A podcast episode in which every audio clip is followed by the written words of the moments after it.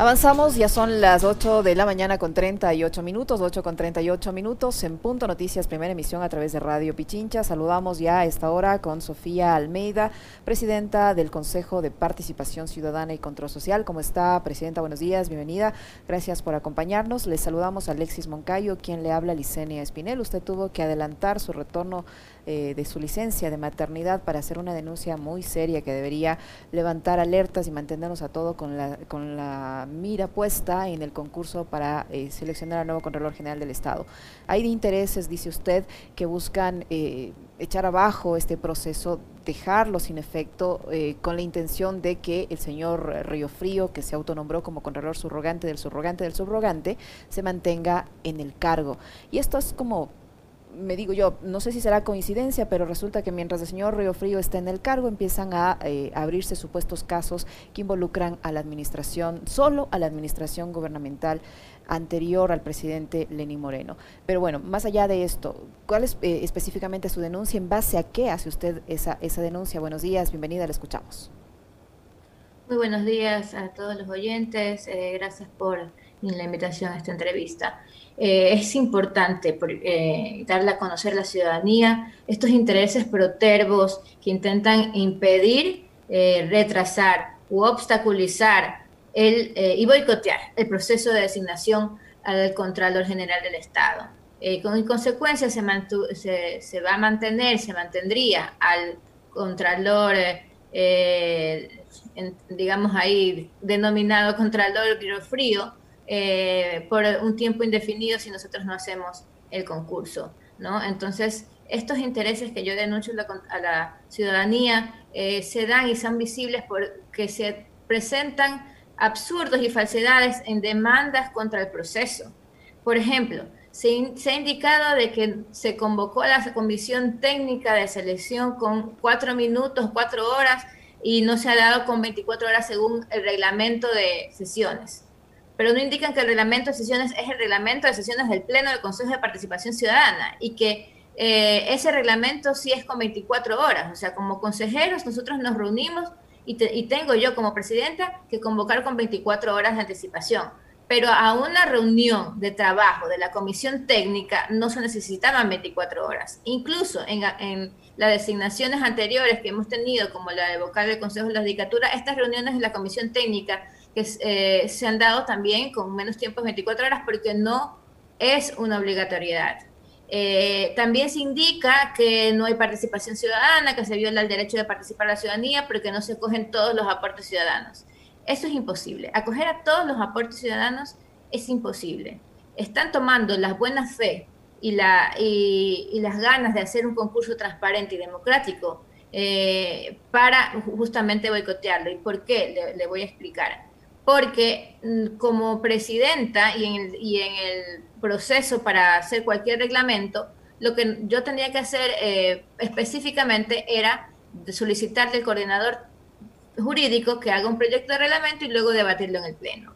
Sin embargo, en aras de la democracia, y eso se ha hecho anteriormente para justamente democracia, se eh, gestionó una comisión técnica de eh, delegados con representantes de cada uno de los consejeros y eh, para que hagan un proyecto de reglamento. Luego de esto, también yo mocioné y se aprobó en el Pleno que se acojan las, propuestas de la ciudadanía para que haya una transparencia más y para que, haya, para que puedan también haber participación ciudadana. Sin embargo, como, y haciendo una analogía, un asambleísta tiene que legislar, a pesar de que le llegan observaciones u opiniones, es el asambleísta el que legisla, el que realiza las leyes. Asimismo, en el Consejo de Participación Ciudadana, nosotros sabemos cuáles eh, aportes escoger o cuáles aportes no escoger, porque incluso algunos son inconstitucionales, debido obviamente hay gente que tiene desconocimiento de la, de la norma jurídica nacional y que no podían haber sido acogidos. Y, que, y, a pesar de eso, la, la, la única facultad que eh, tenemos nosotros,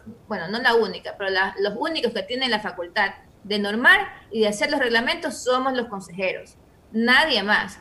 Incluso se debatió en el Pleno. Ellos indican, eh, los consejeros de minoría han indicado que no eh, se debatió, que no se tomaba en cuenta. Ellos mismos pudieron haber eh, en el Pleno los aportes que ellos creían que se tenían que tomar en cuenta y no lo hicieron. Uno de ellas, eh, una de las consejeras de minoría, de mocionó ciertas cosas y se debatió y fue acogido incluso. Entonces, estos, estos, todas estas acciones y esta, esto que está puesto en la demanda, que pareciera, ojo, y esto tengo que recalcar, que pareciera que es un, eh, un entramado porque se, la demanda y el, y el señor que demanda, que también es un señor que dicen que es cuestionado, y el señor que demanda dice exactamente lo que dicen los consejeros. Y ojo, un consejero ya había anticipado que este señor iba a demandar, que iba a denunciar. Usted se refiere, usted se refiere, presidente, al, al, al, doctor o al abogado Emiliano Donoso Vinuesa que planteó esa acción de protección. Se refiere a él, que habría sido abogado de Odebrecht. Así es. Él es el que denuncia con falsedades y pretende eh, engañar. Y yo aquí le quiero decir a los jueces, cuidado, caen en error judicial, porque hay intereses que pretenden engañar a la función judicial. No se dejen engañar. Y que, eh, y, lo que también les estaba comentando es que eh, parece muy raro, o es muy raro, que un consejero del Consejo de Participación Ciudadana haya anticipado que iba a existir esta demanda por este señor. Entonces, ¿quién fue ese consejero? el consejero eh, Entonces, eh, yo creo que es muy importante, la ciudadanía tiene que saber la verdad. Estas, estas cosas que están en la demanda son falsedades. Son falsedades que, que lo único que están haciendo es que la, escoger la buena voluntad de, de, los consejeros de mayoría, los consejeros que tomaron la decisión eh, de este reglamento, eh, para que, para que haya, participación ciudadana y haya transparencia, esa buena voluntad está siendo acogida para boicotear el proceso, justamente para que no haya transparencia y que no haya la participación ciudadana como tiene que ser. Presidenta, eh, más allá, del, más allá del, pronunciamiento de este abogado Donoso, eh, en el ámbito político, porque ya nos damos cuenta de que la Contraloría siempre, siempre fue un botín, y hemos visto cómo actuó Polit, cómo actuó Celi, cómo actuó Zárate, y hemos visto en lo que se han convertido lamentablemente la Contraloría. Eh, me parece que no es solo el señor Donoso, sino que habría muchísimos otros interesados en tratar de boicotear el trabajo que ustedes están haciendo para designar un nuevo contralor. Ustedes han identificado cuáles son los sectores que estarían precisamente detrás de esta jugada para boicotear el proceso. Bueno, lo que eh, hay, hay muchas presunciones de muchas personas. Cuéntenos, ¿cuáles son?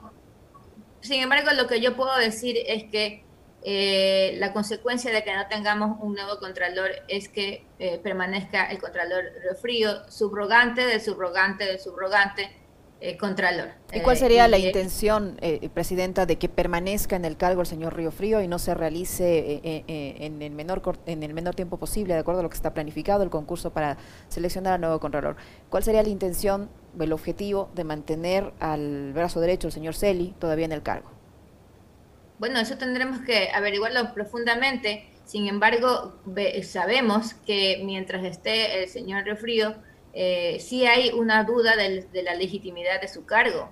Y eso eh, es un perjuicio para, para la, la, credibilidad de la entidad, no solamente la credibilidad, sino también para, para el tema de las glosas. Hay muchas glosas que podrían ser después eh, refutadas ante los jueces si es que no tenemos una, una certeza o no tenemos una un, contralor que ha sido designado de manera en el concurso y que pueden generarse dentro de todas estas, eh, estas dudas jurídicas que han habido por el encargo o la subrogación y todo este tema, este, puede generarse a futuro, podría generarse juicios contra el Estado por estas losas que se darían en este periodo. Es decir, la, la consecuencia de mantener, a ver, quiero entender lo que nos acaba de decir y esto la ciudadanía tiene que tenerlo muy claro.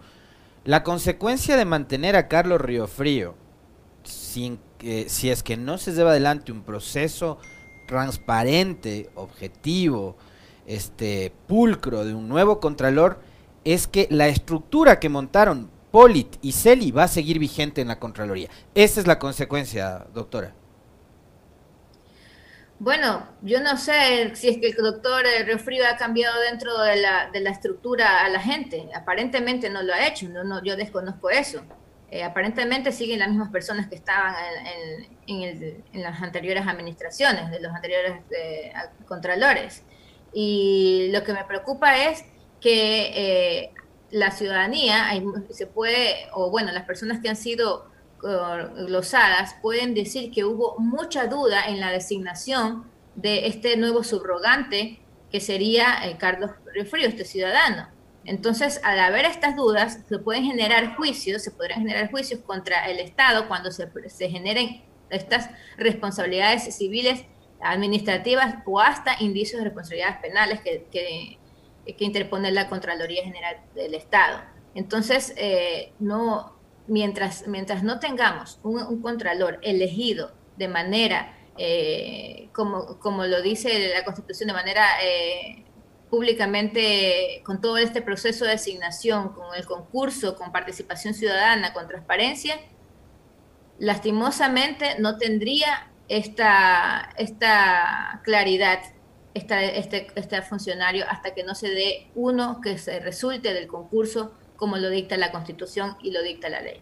¿Qué, podría pasar, Presidenta, si los jueces eh, aceptan este recurso que ha planteado este abogado, ex abogado de Odebrecht, el señor Emiliano Donoso? ¿Qué, va a pasar con el concurso? ¿Se, cae? ¿Tienen que volverlo a convocar, volver a hacer otro reglamento? ¿Cuánto tiempo esto podría eh, demorar la, la selección del nuevo Contralor? ¿Cuáles van a ser las consecuencias en el proceso de selección como tal? Sería terrible porque si se aceptan las falsedades que se están eh, presentando en esa demanda, eh, cada, cada que a alguien se le ocurra poner una, una demanda o una acción de protección contra el concurso, eh, pasarían. O sea, estarían utilizando a, los jueces para sus cometidos. Y eso, los únicos perjudicados es la ciudadanía, porque no tienen un proceso y, no, y, y obstaculizan la institucionalidad y las funciones de un, de un, del Estado en el, en, el, sentido de que obstaculizan los, las, el trabajo del Consejo de Participación Ciudadana para entregar a la ciudadanía a, una, a, una, a un funcionario claramente definido, elegido y con los procesos participativos y transparentes. Presidenta, ayer la Asamblea decidió con 75 votos censurar y destituir al defensor del pueblo, Freddy Carrión esta, esta institución va, a quedar también por ahora en manos de una subrogante eh, y ustedes me imagino estarán a la espera también de ser notificados y saber a esta hora cuál va a ser el proceso, el mecanismo, el procedimiento para elegir un nuevo defensor del pueblo, cuánto le tomaría además esto a su institución poder llevar adelante. Sí, precisamente en la ley de la Defensoría del Pueblo indica que una vez que eh, tenga, haya ausencia definitiva del defensor del pueblo, le corresponde al Consejo de Participación Ciudadana encargar. No indica cómo será este encargo, solamente indica que corresponde al Consejo de Participación Ciudadana y Control Social encargar a un nuevo defensor del pueblo. Y en tanto que ya se conoce públicamente que hubo una sesión de las funciones del eh, Freddy Carrión como defensor del pueblo, pues ahora corresponde al Consejo de Participación Ciudadana analizar cómo realizar este encargo. Es lo que vamos a hacer en los próximos días para poder eh, dar una titularidad, una nueva titularidad a este. Y este, este encargo, este encargo podría recaer en quien ahora se desempeña como contralora, como defensora del pueblo subrogante también, entiendo yo, autonombrada. Bueno, cualquier ciudadano que cumpla las eh, especificaciones de la Constitución como que tiene que tener un defensor del pueblo, puede ser nombrado defensor del pueblo. ¿La señora Rovilla pues, tiene, esas, tiene esas características? Pero nosotros necesitamos, creo que, refrescar la Defensoría del Pueblo, porque han habido muchas, eh, muchas impugnas ahí, muchos eh, problemas, entonces, al menos personalmente, creo que deberíamos refrescar la, la Defensoría del Pueblo con una persona que cumpla las eh, características que dicta la Constitución, además que cumple también eh, un perfil eh, eh, muy, muy público y probo de sus acciones como defensor del pueblo. ¿Qué, es una decisión que tenemos que tomar en pleno. bueno, no se indica cómo tiene que tomarse, no le encargo, pero creo que hay que hacerlo, hay que hacerlo pronto para que tenga una titularidad una vez que nos notifique también la Asamblea Nacional de manera formal esta. ¿Y qué opinión le merece, Presidenta, eh, esta serie de denuncias que se dieron en el marco de la interpelación al señor Freddy Carrión en el sentido de que la Defensoría del Pueblo se convirtió en un botín político que ha sido repartido a la izquierda democrática? Bueno, sería terrible si eso fuera verdad, ¿no? En todo caso, lo que nosotros precisamente eh, tenemos que hacer es eh, refrescar justamente la Defensoría del Pueblo con una nueva imagen que dé a la ciudadanía tranquilidad de que hay una persona eh, ahí prueba que vaya a defender los derechos de los ciudadanos, que es eh, justamente la función de esta institución. Usted hablaba hace un momento de que se reunirán para analizar eh, el encargo de la Defensoría, pero van a tener que en algún momento em, definir el procedimiento para elegir un defensor o defensora del pueblo permanente. Eh, tienen que llevar, digamos, un proceso similar al que hicieron para el tema de Contraloría, es decir, elaborar un reglamento, eh, esperar y definir un presupuesto, etcétera, etcétera. ¿Cómo funcionaría en este caso, Presidenta? Sí, para la designación definitiva del defensor del pueblo necesitamos eh, pedir, el, obviamente, el presupuesto y hacer todo el procedimiento que dicta la Constitución y nuestra ley para esta designación, como cualquiera de las otras autoridades que nosotros designamos se genera una veeduría ciudadana, se genera una comisión ciudadana que es la que realmente va a designar a, a, esta, va a seleccionar a estos postulantes y a, los mejores puntuados. Eh, se hará pues la, la, la, la, sección de méritos y la evaluación de méritos y la evaluación de, eh, perdón, evaluación de posición, la prueba escrita, pues hará lo que nosotros este, estipulemos en un nuevo reglamento para elegir a este a esta nueva autoridad con base a, los lineamientos que manda la ley, ¿no? la normativa actual, que justamente incluye la participación ciudadana eh, dentro de este nombramiento. Son los ciudadanos los que eligen a las autoridades. Debemos recordar que esta comisión ciudadana se elige por un concurso que realiza el Consejo de Participación Ciudadana y son ellos los que realizan el concurso, eh, revisan los, las, las carpetas de los postulantes a eh, ser a, autoridades del Estado, ¿no? En este caso que estamos hablando, al defensor del pueblo.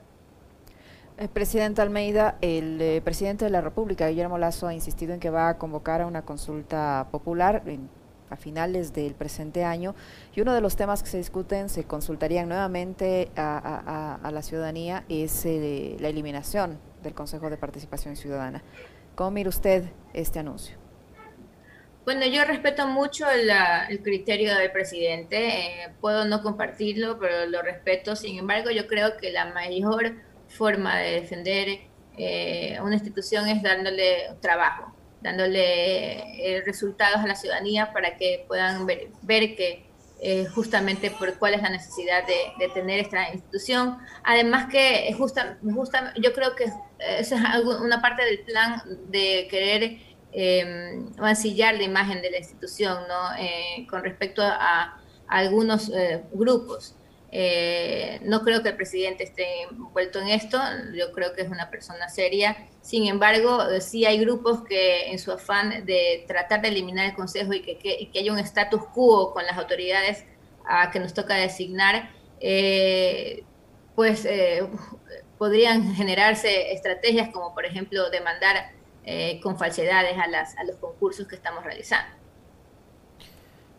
A su criterio, eh, usted es presidenta de este organismo, em, ¿es necesario que exista y que se garantice la permanencia del Consejo de Participación Ciudadana, tomando en cuenta de que hay, digamos, un, eh, un asunto de fondo, Presidenta, y es la designación de autoridades de control. Me parece que por ahí pasa absolutamente todo más allá de que ustedes entre sus competencias y atribuciones tienen otro tipo de, actividades que cumplir, pero lo de fondo acá es la designación de las autoridades de control. A su criterio, ¿debería seguir existiendo el Consejo de Participación y manteniéndose este sistema de elección de autoridades o no? Bueno, yo creo que debe mantenerse un sistema en el cual incluya la participación ciudadana. Eh, yo creo que debe haber, eh, de la forma en que se elija, eh, quién se elija, porque si en el caso que se da una consulta popular y, desaparece el Consejo, aunque creo que debemos tener la oportunidad de mostrar nuestro trabajo, pero bueno, si en el caso que se da esto, yo creo que debe haberse un mecanismo en el cual eh, se incluya la participación y se incluya un método que tenga transparencia, porque ya vimos que eh, en, la, en, la, experiencia pasada, al menos eh, en la Asamblea Nacional, vimos que hubo bastantes cuestionamientos a los a las autoridades designadas. Eh, casi todos salieron con juicios políticos, problemas de corrupción. Entonces, históricamente no ha funcionado, sin embargo, habría que ver una forma en la cual la participación se incluya. Muchísimas gracias, Presidenta, por su tiempo, por la información que nos ha proporcionado Sofía Almeida, Presidenta del Consejo de Participación Ciudadana y Control Social que ha estado con nosotros. Muchísimas gracias. Muy amable. Gracias a ustedes.